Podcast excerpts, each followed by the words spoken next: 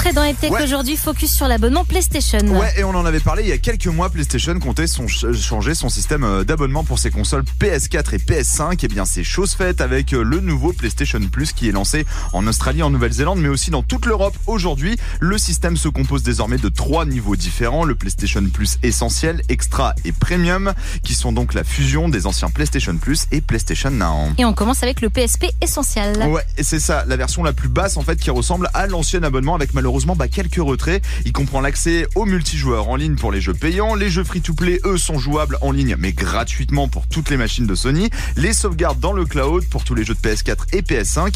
Et deux jeux accessibles par mois mais contre trois avant malheureusement tirés des catalogues PS4 et PS5 qui restent en bibliothèque bah, tant que l'on maintient son abonnement actif et vous en avez à peu près pour 60 euros par mois. On passe à la formule extra? Ouais, alors pour moi, c'est là que les nouvelles formules deviennent hyper intéressantes. hein. Ah. On est sur le milieu de gamme. Le PSP Extra est à peu près à 100 euros par an et la formule conserve, bon, bien entendu, tous les avantages de la formule essentielle et y, ajoute au catalogue permanent d'environ 400 jeux de PS4 Ah ouais. et PS5 accessibles en téléchargement. Donc ça, c'est plutôt lourd, euh, plutôt lourd. Un catalogue qui va en plus être amené à évoluer avec pas mal de nouveaux jeux dispo dès le jour de leur sortie. Alors après, pour les grosses licences, tu sais, c'est un peu comme euh, les films avec les plateformes de VOD. Faut Ouais. attendre un petit peu. Un Ok. PlayStation précise qu'un certain délai devrait être respecté avant qu'elles apparaissent. Et enfin, la plus grosse, la version premium. Ouais, et une nouvelle fois, on va reprendre bah, le concept de celle d'avant, la formule extra, sauf qu'on va y ajouter du rétro et du cloud gaming, avec environ 300 jeux tirés des catalogues de PS1, PSP, PS2 et PS3. Alors pour le cloud gaming, on note que le jeu peut se lancer euh, depuis une PS4 ou une PS5, ou même depuis un PC Windows,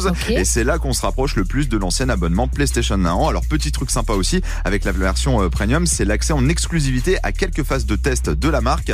En revanche, bah, ça sera du 120 euros par an. Ah oui, quand même, c'est pas Eh rien. oui. Bon, il se passe quoi pour ceux qui ont un abonnement de l'ancienne génération? Eh bah, pas de problème, hein, la transition va se faire automatiquement, mais sur deux cas de figure différents. Pour ceux qui avaient déjà le PlayStation Plus, ils vont basculer automatiquement sur la version essentielle jusqu'à la fin de leur abonnement. Et ceux qui avaient euh, bah, le PlayStation Now, ils vont partir sur la version premium. C'est la bonne affaire, hein, en gros, en termes de tarifs et surtout de contenu. Après, rien ne vous empêche bah, d'upgrader un peu votre niveau dès maintenant si vous en avez envie. Merci beaucoup, Geoffrey. Est-ce que tu as une version préférée? Bah moi, je t'avoue, le rétro gaming m'a un peu chauffé sur Ah oui, euh, le la dernière Ouais, version ouais, c'est- premium, la plus La plus chère, mais c'est la plus complète, quoi. Mais c'est vrai que le PS1, PS2, PS3, ça peut me chauffer quand même sur une euh, sur une PlayStation 4 ou une PlayStation 5, ça peut être sympa. Après, c'est 120 euros par an, c'est pas par mois. c'est ça, bon, donc t'as le temps de le. Et puis en plus, euh, enfin, je pense, j'ai pas eu les détails, mais je pense qu'ils vont pouvoir le lisser comme tu pouvais le faire actuellement. Ah Euh, oui, t'es pas obligé de lâcher, voilà, t'es pas obligé de tout lâcher d'un coup. Ça et ils peuvent te prélever euh, tous les mois, donc c'est plutôt cool. On retrouve ta chronique en podcast sur move.fr.